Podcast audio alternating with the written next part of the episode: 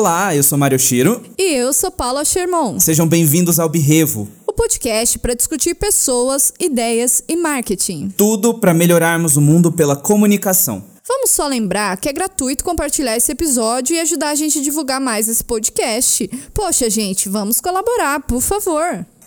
Dá para jogar ali nos stories, mandar algum episódio no privado para alguém e aí ajuda a gente a crescer. Olha, não custa nada mesmo, hein? Mas agora, bora começar nossa revolução de hoje e vamos pro Manifesto Comunica. Manifesto Comunica.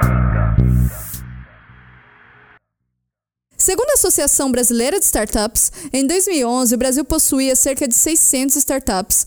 A contagem atual chega a quase 13 mil e o número não para de crescer.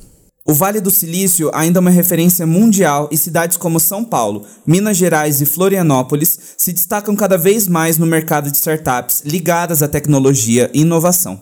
Então, para colaborar com a gente na mesa virtual, diretamente da Bélgica, aqui, Cissa, olha para o mundo. As pessoas não te veem olhando para o mundo, mas se apresenta e diz quem é você. Olá, gente. Uh, boa tarde, ou boa noite, ou bom dia, dependendo do horário que vocês estão escutando. Um, então, eu sou a Cecília, eu Sou nascida e crescida em Dourados, Mato Grosso do Sul, mas eu fiz faculdade em Campo Grande, na, na UFMS, eu fiz faculdade de jornalismo. Trabalhei durante um período como jornalista em Campo Grande, mas um, aos pouquinhos eu fui é, mudando para o lado negro da comunicação, vamos assim dizer, e fui parar no marketing. E já faz uns três anos, mais ou menos, que eu trabalho com startups aqui em Bruxelas, na Bélgica.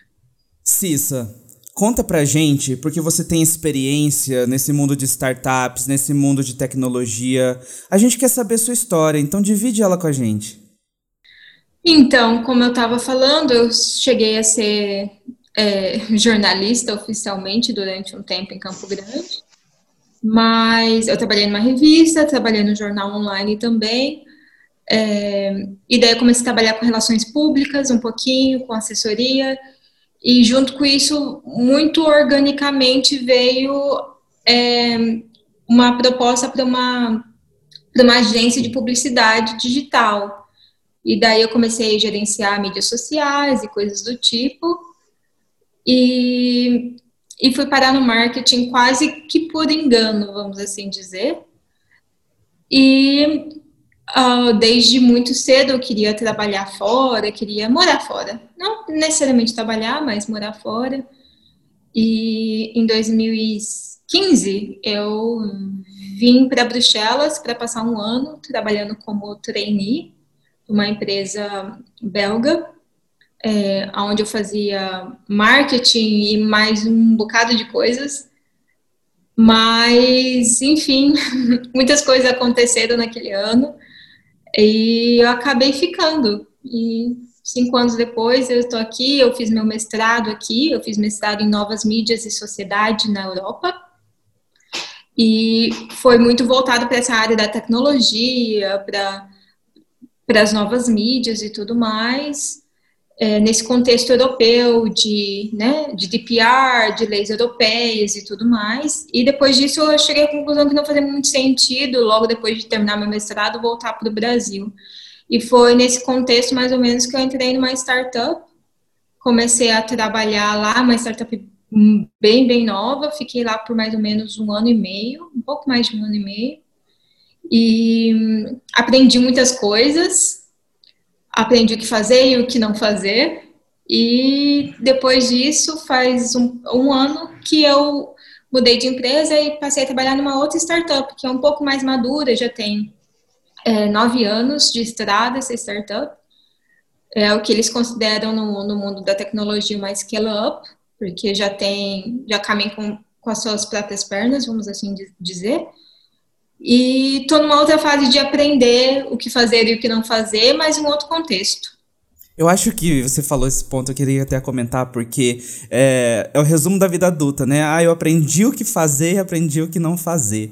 né? Então eu acho que desses 20 aos 30 e dos, na verdade dos 20 aos 35 anos, eu acho que a gente tem muito disso, né, de, de ter esse é, é, tipo de crescimento. E aí, falando nisso, é porque eu queria falar sobre gerações, né? Isso é muito típico da nossa geração, né? É claro que essa frase pode se aplicar a todos os modelos de todos os nossos é, parentes do passado, né? Tipo assim, nossos avós, nossos pais. Isso se aplica, claro, mas eu acho que se aplica principalmente agora porque esse aprender o que fazer, aprender o que não fazer é muito na prática, na experiência, porque a geração que a gente é, participa, da qual a gente participa, ela é muito desse tipo de ah, quero fazer tudo, quero experimentar tudo, então vou ter todas as experiências né? E por que falar de gerações hoje? Né? Porque a gente menciona gerações, por exemplo, as gerações é, X e as gerações Y, né? agora a geração Z também, né? mas essas principais, essas três últimas do alfabeto,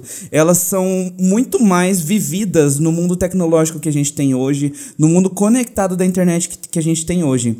Né? Então, quando a gente fala de startup, por exemplo, eu acho que a gente está falando um pouco dessa participação dessas pessoas. Né? Então, são é, é, na verdade, eu acho que é uma composição dessa energia, né, dessas características dessas pessoas dessas gerações, né? Então, eu queria que você falasse um pouquinho, Cissa, é, sobre essa pessoa do startup, né? Como que é esse, esse trabalho dentro de uma startup, o que que é essas características, né? É, porque apesar de startup já ser uma coisa, vamos dizer que já tem uns bons anos, né, de popularização desse nome. No Brasil está crescendo cada vez mais, né, e eu acho que a tendência é avançar ainda mais.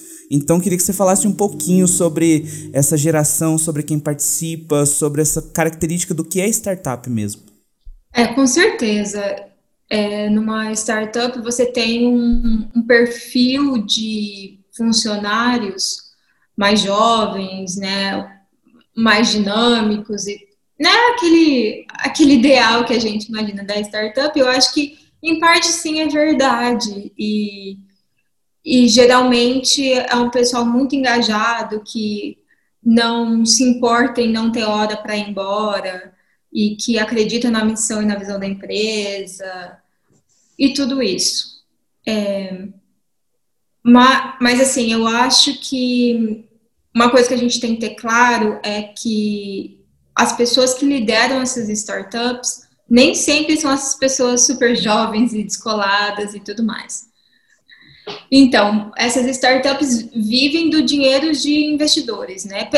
Pelo menos inicialmente, né? E esses investidores não são essas pessoas novas e descoladas, né? E muitas vezes o CEO dessas empresas, nessas startups que, que dão certo, é, eles também não são super jovens. Eu vi há pouco tempo um artigo, acho que na Forbes, se eu não me engano, falando que a média de idade de CEOs é, de empresas, é, de startups bem-sucedidas é de 42 anos, se eu não me engano. Então, essa ideia do jovem empreendedor de 20 anos que vai sair é, abrindo uma empresa que vai mudar o mundo e que vai né, ganhar muito dinheiro muito rápido, é o ponto fora da curva e não é exatamente a realidade. Mas, de forma geral, o ambiente da startup é, sim, muito é, novo, muito um, dinâmico. Eu não gosto muito de usar essa palavra, porque pode significar tantas coisas, mas, sim, é, é um ambiente em que tudo muda muito rápido. E são geralmente as pessoas que gostam dessa loucura um pouquinho, né? De ter que se adaptar o tempo todo. São essas pessoas que um, se dão melhor nesse ambiente. É, existe muito a coisa de uma linha muito muito tênue, não digo nem uma linha tênue, existe sim uma junção, um, um, momento ali muito embaçado entre o que é a vida pessoal e o que é a vida profissional no mundo da startup. É, então, você vai ter ali uma mesa de ping-pong. No escritório onde eu trabalho, existe uma mesa de ping-pong do lado da minha mesa. Que agora, em situações de Covid, ela está proibida de ser usada, mas em situações de temperatura e pressão normal, é, o pessoal pode jogar ping-pong. Tem uma, a mesa de, de totó, tem essas coisas? Tem. O que é meio bizarro, né? Mas essa ideia de vamos deixar o ambiente de trabalho mais é, divertido possível, né? O mais relaxado possível, só que isso também faz com que você passe mais tempo no trabalho, mais tempo no escritório. É, se a gente ter, eu na empresa que eu trabalho atualmente, às sexta-feiras nós temos uma reunião com a empresa inteira e a, a reunião começa no fim da tarde da sexta-feira com, com cerveja, né? Uma tradição belga, aparentemente, mas é, o fato de isso acontecer faz com que a reunião seja mais, seja, seja mais longa e você passe mais tempo ali, o que pode ser benéfico ou não, né? Porque existe muito da, dessa questão do burnout, de você trabalhar demais no, no mundo da startup, de, e, e, porque você também tem que dar resultado muito rápido. É, muita gente entra no mundo da startup com essa ideia de eu tenho que fazer essa empresa dar lucro em seis meses, sendo que normalmente uma empresa começaria a dar lucro em cinco anos. Então é tudo ou nada, muito de cara, e isso faz com que as pessoas tenham que trabalhar muito, é, passem muitas horas e, e tudo seja muito intenso. E essas pequenas, esses pequenos prazeres né? De poder jogar ping-pong de repente no meio da tarde, de poder tomar uma cerveja sexta-feira às quatro horas da tarde, ajuda a deixar o ambiente um pouco menos estressante, mas muitas vezes não compensa o tempo e o desgaste que você passa ali na, naquela empresa, principalmente numa empresa um pouco mais nova. A gente até comentou num episódio que a gente teve, né, que isso parece muito um problema da Forbes antes dos 30. Né? A Forbes antes dos 30 faz com que os jovens pensem que você vai sair da faculdade e aí você vai abrir um negócio de sucesso, né, e lá pelos seus 23, 24 anos você já vai fazer seu primeiro milhão, né, e quando você chegar lá nos 29, aí você já tá classificado, assim, qualificado, né, pra estar, tá, assim, no mesmo nível de todas as pessoas das outras do Forbes antes dos 30. 30, né? É, que, na verdade, é um programa famoso da Forbes, né? Então, que eles fazem essa representação dos jovens, tudo mais de destaque, mas que como nós somos uma geração que é muito conectada, como que a gente, como a gente é uma geração que é muito ligada, né, e consegue se comunicar, é, assim, a, você tá na Bélgica, a gente tá aqui no Brasil, sabe? A gente tá aqui em Campo Grande, você tá em Bruxelas e a gente se consegue, consegue se comunicar aqui ao vivo, né? Em tempo real. Então, por isso, a gente tem essa é, instantaneidade, vamos colocar assim, né? E como a gente tem essa característica instantânea dessas gerações, acaba que a gente precisa ter tudo instantâneo. Né? Então, é, essa linha do sucesso faz até sentido da gente pensar dessa forma. Né? E aí o que acontece? Eu já disse isso antes e eu vou dizer de novo. O jovem, ele é o quê? Emocionado. O jovem emocionado, ele acredita que realmente, assim, se ele não entrar na faculdade, aqui, pelo menos aqui no Brasil, né? Se ele não entrar na faculdade aos 17 anos, ele não se formar aos 22 e ele não for milionário aos 24, ele é um fracassado, né? Sendo que, na verdade, você descreveu perfeitamente porque quando existe algum tipo né, de extremo sucesso nessa idade tão cedo assim, é um ponto fora da curva. Né? Isso não é a maioria dos casos, né? isso pode até ser reportado assim pelo Forbes antes dos 30, mas na verdade ali é uma seleção de pouquíssimas pessoas dentro de milhares. Né? É, então realmente assim são exceções. E aí acontece que surge essa romantização né? É, desse, desse é, tipo de, de, de, trabalho, vamos dizer assim, que pode levar a esse esgotamento, né, que pode levar a essa frustração, e aí até justifica mesmo né, a, a gente ter aumentos de casos de transtorno de ansiedade, transtorno depressivo que estão relacionados ao trabalho. É, é, acho que eu não tenho os dados, né? Mas eu acho que faria sentido que dentro das startups tivesse né, um número crescente de casos de burnout, por exemplo, né? Porque pode ter realmente essa linha que confunde, né? A linha pessoal, a da vida pessoal com a vida de trabalho.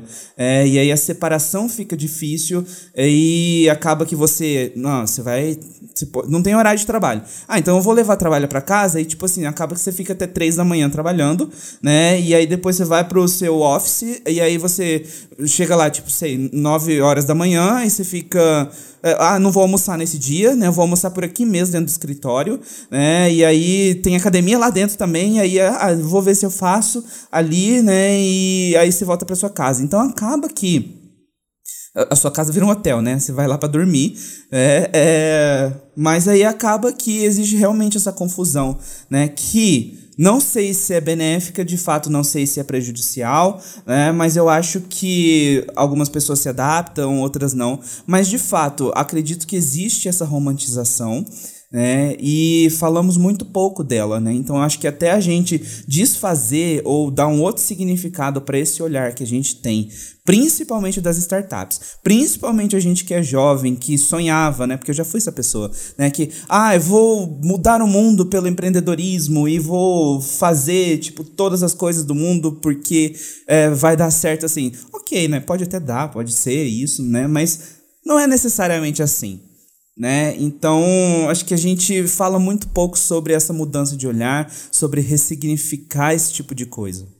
Não, com certeza. E uma coisa que eu acho importante de ser dita também é que geralmente as pessoas que são bem-sucedidas, os, pelo menos os CEOs, né, os fundadores de empresa, que, que conseguem é, criar empresas que são extremamente bem-sucedidas, geralmente essa empresa que ele está criando não é a primeira. Geralmente a segunda, a terceira.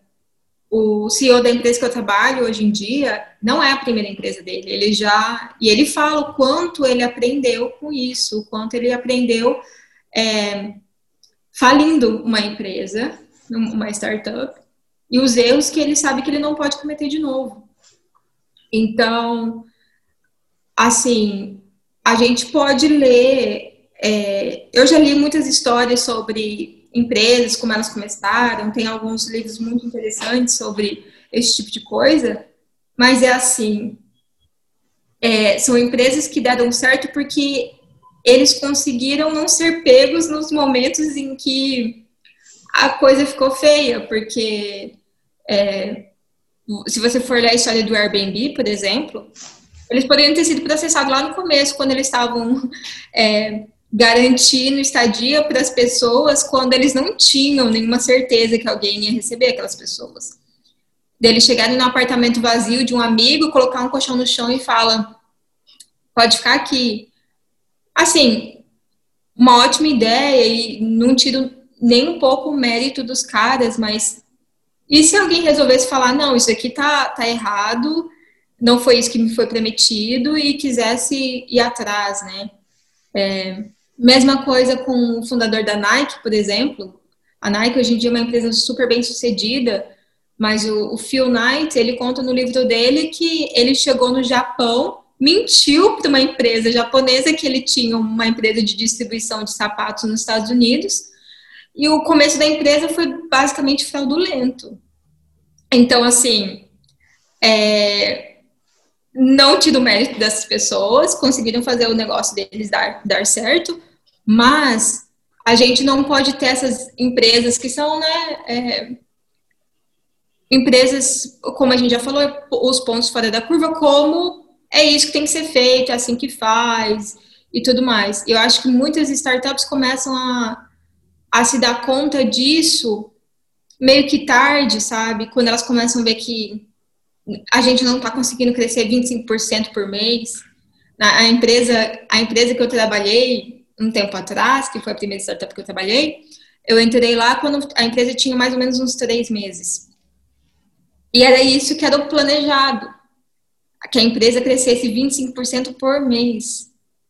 Isso, assim, com pouquíssimos fundos, é, com, com pouca infraestrutura, com, né, trabalhando naquele ambiente de coworking e tudo mais, o que é legal, você aprende né, com, com a experiência das pessoas à sua volta, mas ao mesmo tempo é uma situação que não é realista.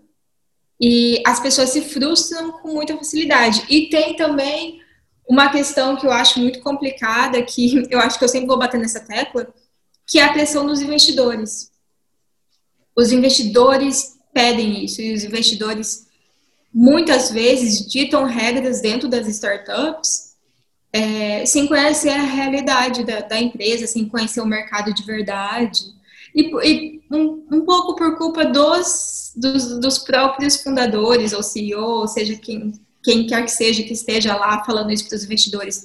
Mas o que acontece muitas vezes é que os fundadores pegam os dados da empresa e manipulam eles, eles não mentem, vamos assim dizer, mas eles manipulam os dados de certa forma que levam o investidor a acreditar em certas coisas que às vezes não é exatamente a realidade. Então, os investidores tomam decisões baseadas em informações que não são exatamente como, como que eu vou dizer, que não são totalmente mentira, né? Mas tem aquele fundinho de verdade, então tendo um pedacinho da verdade, já considera Exato. verdade.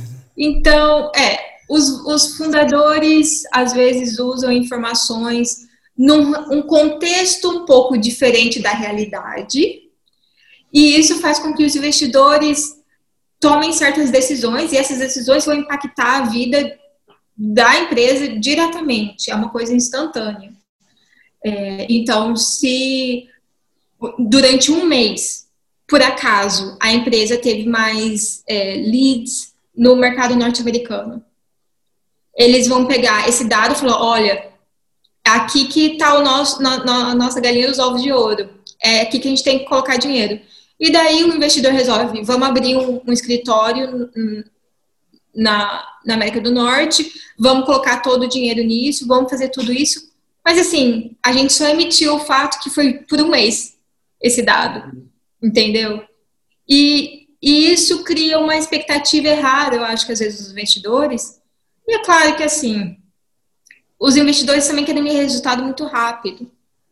Então, cria uma panela de pressão ali, sabe? E eu acho, assim, que as pessoas que já têm um pouco mais de, de estrada e um pouco mais de tempo e tudo mais, conseguem lidar um pouco melhor com isso.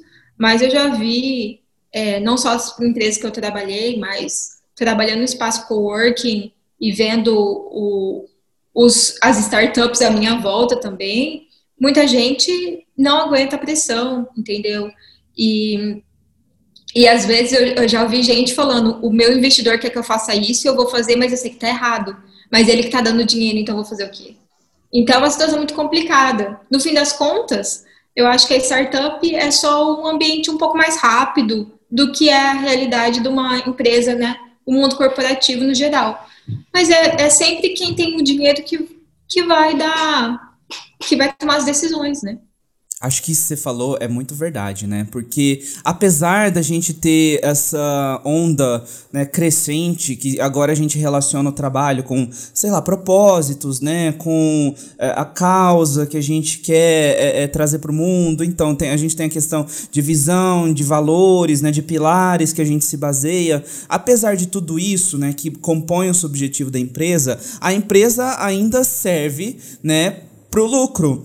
Então, de fato, assim, quando a gente tem esses investidores, a gente tem os patrocinadores, né, as pessoas que colocam dinheiro ali dentro, né, é, é muito Shark Tank, né? Então, tipo assim, a pessoa, é, assim, falando bem, de forma bem boba mesmo, um exemplo bem bobo, mas é muito Shark Tank, assim, que é, ele quer colocar o dinheiro ali, né? Na ideia que ele tá vendo, que ele tá ouvindo, né? E o que que ele conclui a partir daquela ideia, e aí é nesse ponto que realmente pode haver aquelas tipos de manipulações, né, das informações e da realidade, enfim. Né, ele compra a ideia com base naquilo que ele está é, escutando, e aí quando ele insere o dinheiro, que geralmente, bom, geralmente é uma quantidade muito grande de dinheiro, né, é, é uma parte assim que a gente teria dificuldade de captar, sei lá, sozinho, né? Então, quando o investidor coloca um, uma quantidade muito grande dessa, né, acaba que fica essa linha muito tênue também. A gente tá cheio de linha tênue hoje, né?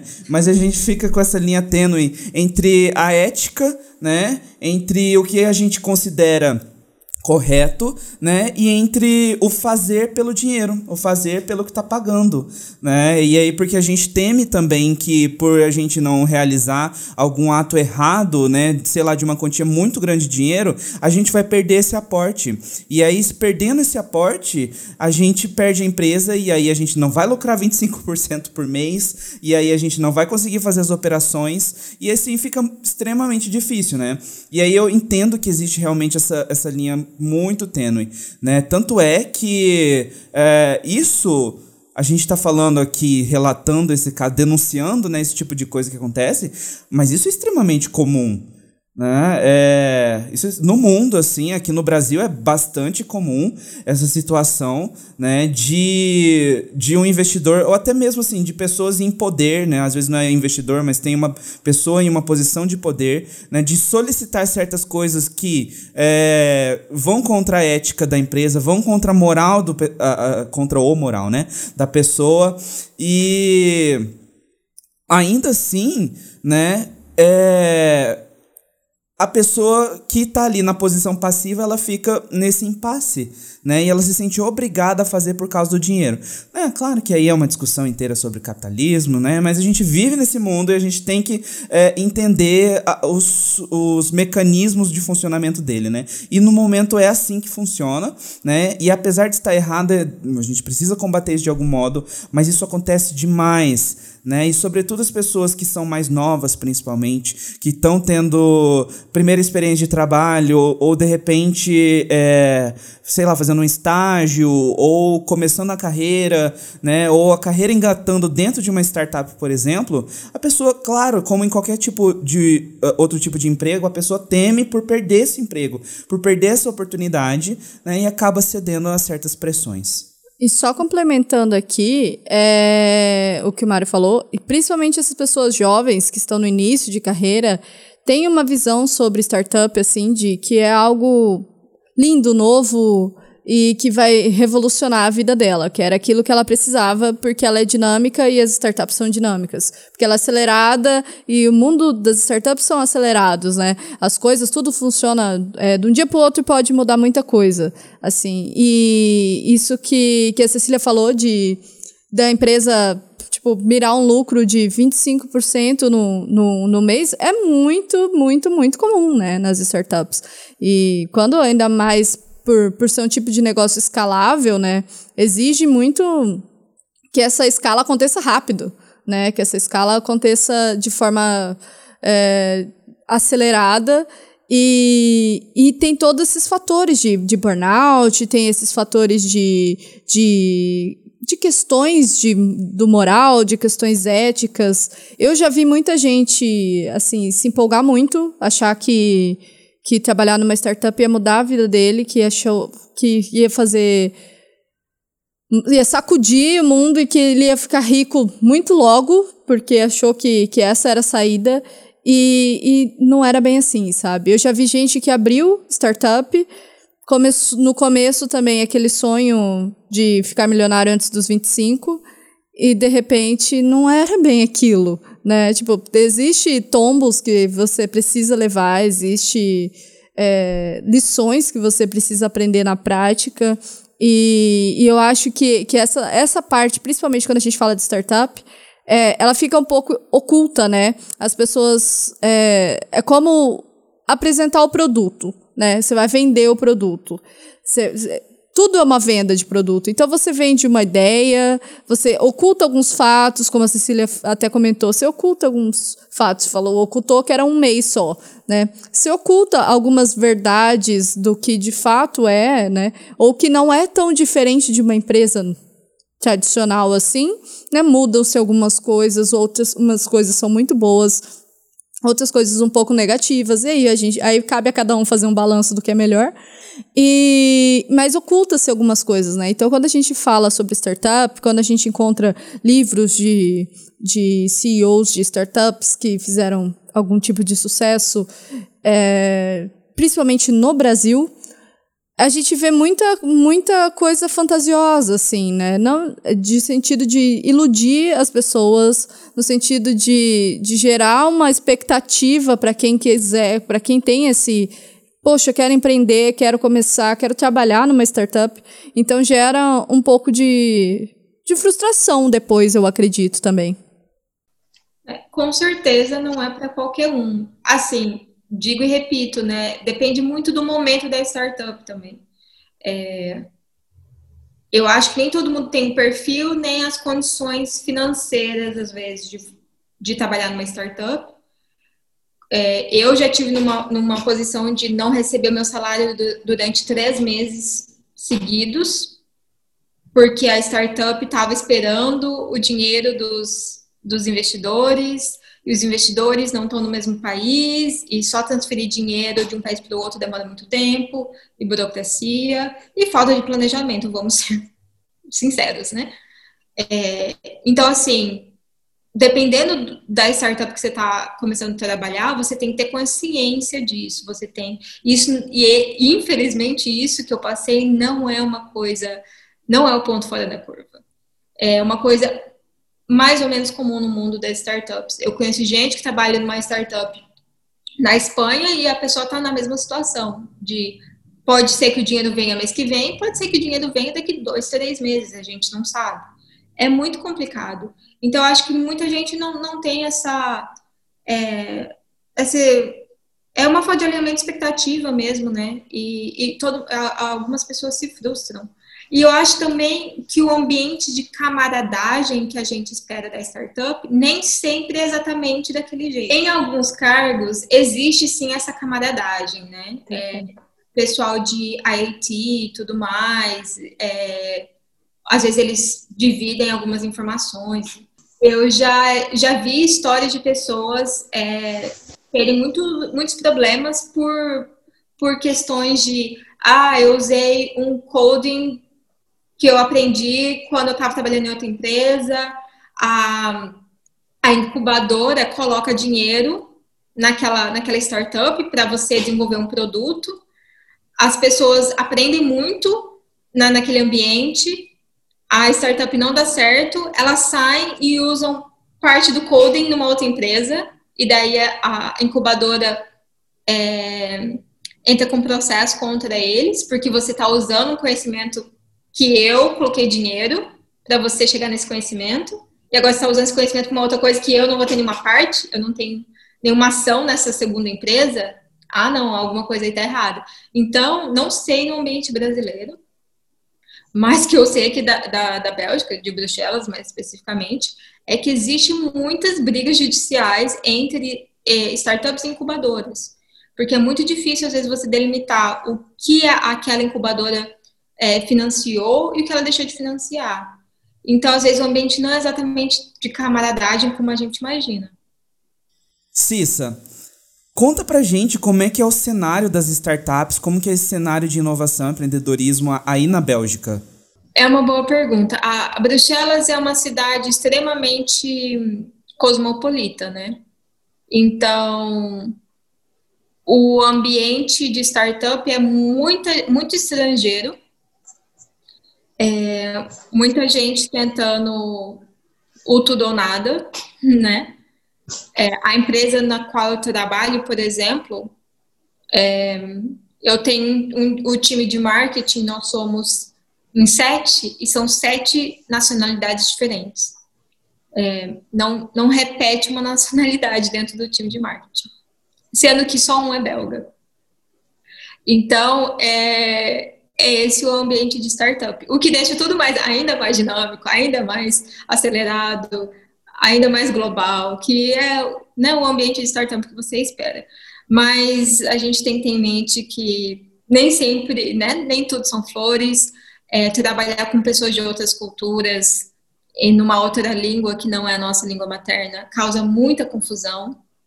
É, eu trabalho o tempo todo em inglês, mas até o, o meu chefe, que é irlandês, por exemplo, às vezes ele tem dificuldade em, em, entender o contexto, porque muitos de nós somos falantes de línguas latinas e a gente às vezes vai usar um termo um pouco mais latino, né, para uma palavra em inglês, e todo, todos nós vamos entender 100% o que o outro quer dizer e o único que fala inglês nativo vai ficar perdido. Então, tem esse, isso é muito comum no, no ambiente de startups. É, aqui em Bruxelas é, tem muita startup voltada um pouco para questões da União Europeia, para esses problemas é, muito locais, né? Mas assim, de maneira geral, é, a Bélgica e a Europa, né? De um modo geral, não são exatamente o, o Vale do Silício, né? É uma coisa que a gente sempre, uma coisa que a gente sempre fala é que a, a startup vem para criar uma solução nova para um problema antigo. É, e para você ter um problema antigo, você tem que ter um problema, né? E querendo ou não, é, no ambiente europeu, muitas coisas são mais ou menos resolvidas, né? É, então, você vai ver muito mais startups surgindo na América do Norte, primeiro pelo, imagino eu, né? Na minha opinião, primeiro pela questão da, do ambiente um pouco mais capitalista, né? De que qual, qualquer um pode ficar rico, né? Na, na, na, Europa não, não é muito difícil de alguém ficar rico porque impostos, né? 50% do seu salário vai para imposto. Então, já começa por aí. Meu Deus do céu. É. Então, é, essa ideia de vou ficar rico já não é por aí. É, muita gente cria empresa um pouco mais pensando no porquê, no, na missão e visão da empresa e tudo mais. Mas é, se você for olhar nas empresas europeias grandes, as startups grandes, você vai ter principalmente ali é, o Spotify, que né, foi globalmente, é, que é globalmente conhecido, e você vai ver algumas outras pequenas empresas, né, de um pouco menos relevância. Daí, se você for comparar isso aos Estados Unidos, você vai ver que a maior parte das startups bem-sucedidas estão lá. Mas eu imagino que é um pouco por essa cultura de, primeiro, quero ficar rica, o American Dream, eu posso fazer o que eu quiser. Segundo, de você já você na Europa você tem um, uma vida um pouco mais fácil vamos assim dizer então as pessoas não estão geralmente focadas tanto em resolver os problemas elas estão sim assim, muitas vezes reclamando dos problemas mas nem tanto nesse nesse posicionamento de vou resolver esse problema, vou solucionar isso. É, e também é, questão de investidores, aqui não é tão forte essa comunidade de investidores, né, de é, dos anjos, né, que vão colocar dinheiro e fazer com que a sua empresa cresça rápido. Então, até a empresa que eu trabalho atualmente é uma empresa europeia é, a sede aqui em Bruxelas, mas os nossos investidores estão no Canadá, estão em Toronto. Então, é, muitas empresas europeias vão buscar investidores fora, porque eu, aqui, nesse sentido, ainda falta um pouco. Vai ter um pouco de investimento da Comissão Europeia, do, do né, das instituições europeias, isso acontece bastante em Bruxelas, e tem muita gente tomando decisão em questão de negócios, né, vou escolher o nicho certo, porque daí eu sei que eu consigo pegar fundos da União Europeia. Isso acontece muito aqui em Bruxelas. É, mas, de forma geral, não é um ambiente tão né, é, propício assim para as startups. Deixa eu só manifestar aqui meu choque com esses impostos. Não, eu fiquei, eu também. Eu, eu até agora eu acho que eu tô processando 50%. A gente já reclama tanto, né, daqui, que, que chega quase isso também. Não é tão, tão distante assim, né? Varia um pouquinho. Não é fixo, mas varia e pode chegar até isso. Mas, cara, é bastante imposto, né? Aí a gente vê que as pessoas querem sair daqui para ir pra Europa e ficar rico trabalhando. Uh, com um emprego normal, que teria aqui, mas que lá ficaria rico, mas na verdade tem esse pequeno detalhe. É essa questãozinha ali, né? É, ali, mais uma vez a romantização, né? Porque eu acho que aqui no Brasil é muito popular de pensar, né? Aliás, eu, eu acho que eu sofri um choque de realidade agora nesse momento, né? Mas eu acho que era muito comum de se pensar entre a maioria das pessoas, acho que principalmente os mais jovens, que, sei lá, ir para a Europa como a moeda mais valorizada, então ah, você vai ficar rico. né? Então ah, lá é muito mais chance de você ser um milionário, né? É, enfim, acho que não é bem por aí, né? Mas é como dizia todo mundo, né? Na vida a gente só tem duas certezas mesmo, uma é a morte e a outra são os impostos. É... então, não, de fato, né? Eu acho que essa questão do, dos investidores, né, principalmente a questão dos investidores anjo, aqui no Brasil a gente está em crescente, apesar de lento, né, a gente tem um número crescente de investidores anjo aqui, né, é, apesar de que eu acho que tem também uma influência né, de, dessa cultura, desse pensamento é, inovador que vem surgindo nos últimos tempos, né, e também uma importação de certos de, de valores, né, principalmente eu acho que europeus também, América do Norte, né, importa esses valores de empreendedorismo né, para cá e essa ideia de crescimento e essa ideia de ah, vamos ter um Vale do Silício aqui, né, e ah, vamos criar também um ambiente empreendedor aqui no Brasil. Na verdade, isso tudo prova, né? É, a prova de tudo isso, no caso, é que a nossa língua empreendedora ela tem muitas influências da língua inglesa. Né? Então a gente usa palavras em inglês né, para poder determinar certas coisas. Então a gente fala deadline para prazo, né, a gente fala. É, subiu tudo. Job para trabalho, né? Ou algum tipo de, de tarefa rápida a se fazer, né? É, ou projeto, né? Então, é, task, né? A gente fala. Né? A gente fala. Né? Então a gente tem muito dessas coisas assim e que acabam se tornando é, é, comuns no palavreado, né? Então, mindset, né? Mindset é uma coisa extremamente famosa, eu acho, dentro desse principalmente aqui no Brasil. Não sei se é aí na Europa, mas aqui no Brasil as pessoas usam isso direto, né? O tanto é que essa linguagem, né, que se mistura um pouco a linguagem dos coaches, que é, faz com que as pessoas criem uma rivalidade com os coaches, né? Então aqui existe, né?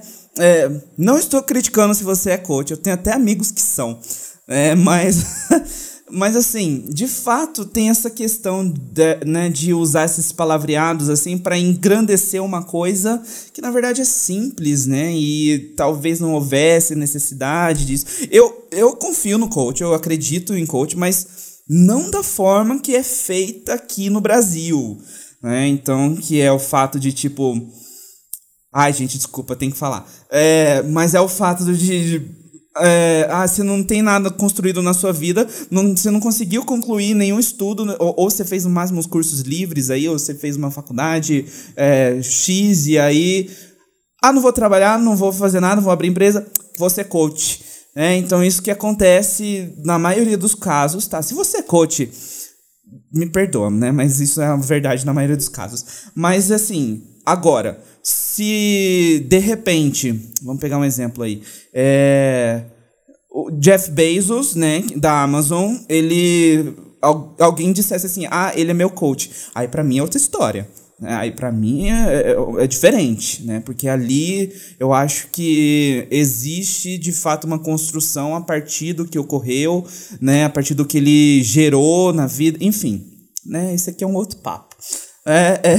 Só pegando o gancho do que você falou, Mari, é, sim, eu acho que a questão dos, dos coaches é, tem. Dá para fazer um episódio inteirinho de podcast a respeito dos coaches, dos, né, dos livros motivacionais que estão sempre repetindo a mesma coisa com palavras diferentes e tudo mais.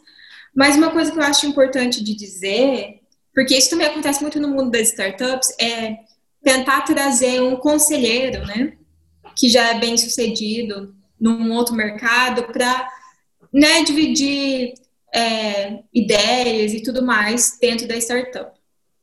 O que eu vejo o problema, muitas vezes, é que você vai trazer alguém que é muito bem sucedido num mercado e você vai te dar palpite numa realidade totalmente diferente. É, e nem sempre isso dá certo, né? É, tem até um, um episódio muito interessante do é, Freak Economics Radio, né, um, um podcast bem famoso para quem gosta de podcast e da área de economia e coisas do tipo, que eles discutiram isso porque a gente acha que um, uma pessoa que é genial em um aspecto da vida vai ser genial em todos os aspectos, né? Por que, que você espera que o dono da Amazon seja genial em tudo que ele faz. Muitas vezes essa não é a realidade. Ele tem aquela expertise ali, daquele ambiente, daquele mercado. Ele funciona, né? Tudo que ele faz funciona muito bem naquele contexto. É, então, eu já vi, por exemplo, é, é, fundadores de startup, né, do mundo da tecno tecnologia e tudo mais, e procurar é, como, como coach, como conselheiro, uma pessoa super bem sucedida, fundador de uma empresa de chocolate aqui na Bélgica. Poxa, chocolate na Bélgica dá muito dinheiro mesmo, entendeu? O cara é muito bem sucedido, mas ele entende alguma coisa de tecnologia? Às vezes não, entendeu? Então, é, e às vezes acontece muito de, disso por networking, né? Por, ah, eu, quando eu apresentar para investidores ou possíveis investidores que eu tenho esse cara me ajudando, vai me, sabe, vai me abrir portas. E muitas vezes vai abrir portas. Mas assim, você não pode confiar cegamente na, nos conselhos, nas opiniões de uma pessoa que não entende do seu mercado. Isso acontece com uma certa frequência no mundo das startups, eu acho. Olha, deixa eu só deixar claro aqui para quem escuta que, apesar da gente ter feito muitas críticas, né, ao mundo das startups, a gente ter desromantizado muita coisa, né, a gente não quer desmotivar ninguém, né, a empreender, a inovar, né, mesmo porque a gente precisa das startups para o desenvolvimento das cidades, né, desenvolvimento dos países, né, mas aí também a gente precisa entrar nesse mundo com a realidade, né, não adianta a gente entrar no, no mundo das startups com base num livro motivacional, né? Que vai ficar falando o tempo inteiro que, ah, se esforce na vida, persevere, não sei o quê. Isso tudo é óbvio, né? É óbvio que você não vai conseguir sucesso se você não, não for resiliente, não for perseverar, se você não for aprender com os erros, né? Mas é que realmente esses livros geram milhões para as pessoas, né? Mas de fato o que a gente quer trazer é que. É, a gente quer incentivar as pessoas a criarem mais, mas dentro da realidade, né? Conhecendo a realidade, conhecendo como as coisas funcionam de verdade, sem essa romantização. É, é importante ter os valores, é importante ter os propósitos, mas sem essa, valoriza é, essa, essa romantização, né? Que é uma valorização utópica, vamos dizer assim. Enfim, para a gente encaminhando para o final, vamos falar agora de startups legais que existem no mundo é, vamos, que a gente tem muito exemplo no mundo, né? Então a gente tem exemplos também de startups que começaram super pequenas e aí elas atingem o nível unicórnio, né? Que é quando você chega à casa dos bilhões ali, né? A casa de valorização imensa, né? E assim, da Bélgica eu não sei o que, que a gente tem de legal, mas aqui no Brasil a gente tem bastante coisa legal de startups, né? Que estão sempre sendo noticiadas. Então vamos falar agora das startups que a gente conhece no mundo, no Brasil, né, ou na Bélgica, no mundo inteiro, valendo, né, que a gente gosta, que a gente acha legal. Dá pra gente começar pelo, pelas óbvias, né? Netflix, Spotify, Airbnb, até um certo, um certo momento. É, na Europa, o Deliveroo, não sei se tem no Brasil o Deliveroo. É, é tipo um Uber Eats, tipo um iFood, que eles compraram outras empresas menores. Basicamente, todas as empresas de delivery aqui da Europa foram compradas pelo Deliveroo. Daí eu conheço umas outras, Voodoo, é, tenho uma chamada GymLab, mas enfim, uma coisa que é importante a gente falar também é que muitas startups que são bem-sucedidas, elas não vão ser bem-sucedidas globalmente, né? elas são bem-sucedidas localmente elas funcionam muito bem naquele mercado, naquele contexto, no, no que está acontecendo naquela comunidade. E nem sempre é, tem um, um, alcance mundial, como um Airbnb da vida, um Uber da vida. É, então, mas eu acho assim que todas essas que a gente está mencionando é, estão revolucionando sim o jeito que a gente faz é, muita coisa, o jeito que a gente escuta música, o jeito que a gente consome mídia, o jeito. O que a gente faz quando a gente acorda, sabe? Você vai acordar e você vai checar, sei lá, mensagem do WhatsApp, você vai checar é, se tem alguma coisa no, no Instagram. É, enfim, elas estão mudando muita coisa, né? É, mas é, eu acho legal da gente mencionar, de, de ter esse esse esse senso crítico, né, de pensar que nem todas elas estão fazendo. Não, eu acho que vai só errado, mas enfim. Acho importante ter um senso crítico de que tudo isso acontece no contexto, isso não acontece no vácuo, que existem é, repercussões, né? Então, por exemplo, o Uber sofreu muito, né? Ainda sofre com a questão dos taxistas, né? É, enfim, o, o Netflix hoje em dia não sofre mais tanto, mas teve que se adaptar para poder concorrer a Oscar, né? Pra, porque o, o ambiente né, da, daquela empresa não está pronto ainda para a empresa. Isso acontece com muita frequência. Então, esse, essa questão de ser uma empresa disruptiva, que eu não tenho certeza se é uma palavra que o pessoal usa muito aí no Brasil, mas com certeza usa bastante né, no, no mundo das startups, é, nem sempre é fácil isso, nem sempre é, é essa, né, esse, esse mundo de arco-íris. Mas eu acho importante, com certeza, e, e, com, e a gente não, tá, não poderia estar tendo essa conversa agora, via Zoom, se não fossem as startups. Exatamente. Deixa eu citar aqui, eu acho que até o Zoom, né, que cresceu muito durante essa pandemia. Cresceu demais. Cresceu horrores, né, é, com essa possibilidade de gravação, de fazer reuniões à distância, enfim, acho que cresceu muito mesmo e vem crescendo bastante. Eu acho que continua crescendo mais, é, vai continuar crescendo mais por conta dessa popularização, talvez, do home office, né? É, pelo menos aqui no Brasil, não sei se na Europa isso é muito comum, mas aqui no Brasil não é tanto assim. A gente tem a cultura de bater ponto ainda muito forte. E não tem a estrutura também, né? As pessoas não estão. não tem estrutura dentro de casa. Foi um grande problema, inclusive, na pandemia, as pessoas não terem um local adequado de trabalho dentro de casa. Mas que tem tudo para mudar, eu acho, né?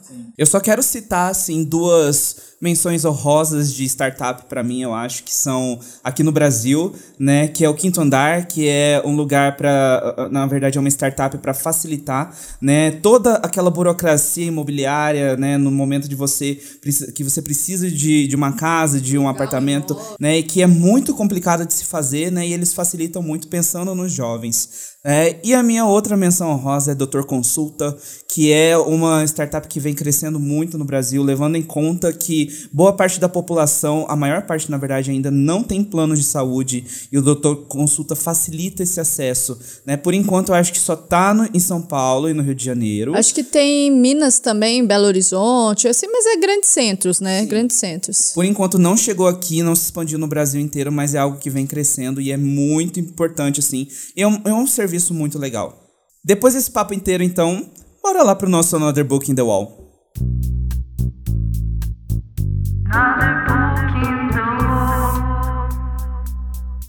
A gente fala sobre inovação, a gente fala sobre empreendedorismo e para isso tem muito, muito, muito conteúdo no mundo inteiro.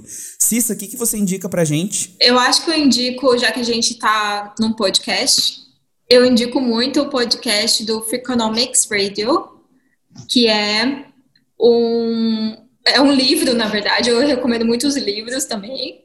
Eles têm três ou quatro, se não me engano, que é um podcast sobre é, essa onde a psicologia e a economia se encontram. Eles também têm agora um podcast irmão chamado No Stupid Questions, que também é muito interessante para quem gosta desse tipo de, de assunto.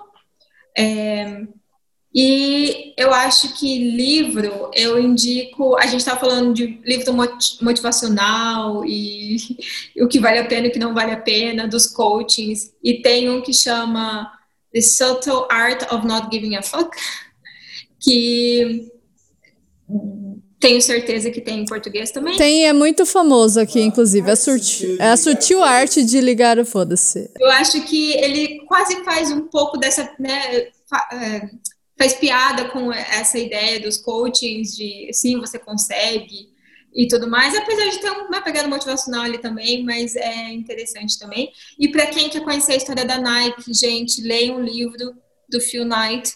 É muito bom, é uma história extremamente interessante, uh, cheia de altos e baixos, e para quem é empreendedor, eu acho que vai se reconhecer um pouco nos perrengues que ele passa. Paula, o que se indica? Eu vou indicar um livro brasileiro que é do perfil que começou como. Tipo, como um perfil de zoeira, de coaches e startups e coisas assim, que chama Startup da Real, né? Eles começaram com um perfil no Instagram, depois é, no, no Twitter, depois expandiram para o Instagram, mas o, o, o dono desse perfil, ele criou um, um, depois das experiências dele de, de vida em startup e em empreendedorismo, ele criou um livro que chama Esse Livro Não Vai Te Deixar Rico. Descubra a verdade sobre empreendedorismo, startups e a arte de ganhar dinheiro. Então, o livro, basicamente, ele desmistifica a fantasia de empreender, né? Iniciar uma startup, é, aborda dados importantes também sobre a realidade de um empreendedor, né? E traz os desafios reais, tipo, que existem na prática para você iniciar um novo negócio. Então, é um livro bem interessante sobre o assunto também. Claro que eu quero indicar é, um senhor estagiário, porque esse filme a gente já indicou em vários podcasts. Não, ele, ele já bateu recorde já. eu quero indicar esse, esse filme. E eu quero indicar também um podcast brasileiro da B9 Produções, que eles são sensacionais. É um podcast chamado Código Aberto.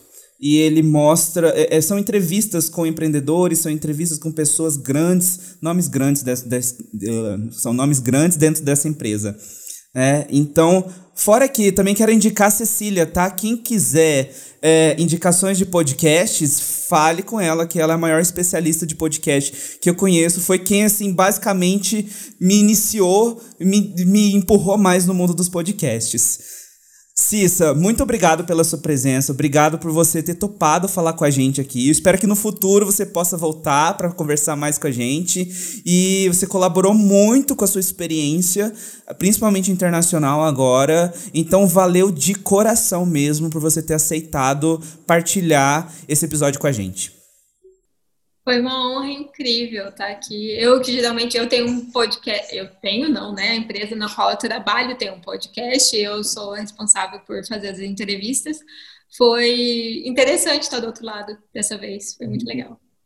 Para você que ouviu a gente até aqui, então fico muito feliz com a sua presença. Claro que você precisa compartilhar esse episódio. Se você tem Instagram, então você vai lá no seu Instagram e coloca o seu story, né? Coloca o episódio como se você estivesse ouvindo lá, porque você vai estar tá ouvindo, claro, né? E manda também para as pessoas que você não gosta, porque para quanto mais pessoas a gente mandar, né, melhor. Então, por favor, ajuda a gente a crescer. A gente agradece muito quem tá compartilhando, né? Tá dando certo, né? Mas podemos crescer ainda mais, é o que a gente quer. E aí, se quiser entrar em contato com a gente, faz o quê, Paulo? Se quiser entrar em contato com a gente, é bem simples. Segue a gente no Instagram, né? Pode mandar um direct, um comentário, né? Ou qualquer coisa do tipo, um sinal de fumaça. O nosso Instagram é revomarketing, com H-E-V-O, marketing. E o nosso e-mail, se quiser mandar um e-mail pra gente, com sugestão de tema, pode mandar um elogio se você gostou. Se você não gostou, você pode criticar, falar foi uma bosta, foi ruim mesmo, sabe? Foi o pior podcast que eu já ouvi na minha vida. A gente vai aceitar essa crítica numa boa ou não. Mas manda pra gente. É o, e-mail é birrevo, B E H E V O arroba gmail.com. Então é bem fácil. Birrevo. Opa! O e-mail é birrevo, B E H E V O pod de podcast, arroba gmail.com. Então é birrevopod, arroba gmail.com. Não esquece e manda pra gente. Obrigadão por mais um episódio e até o próximo. Até o próximo.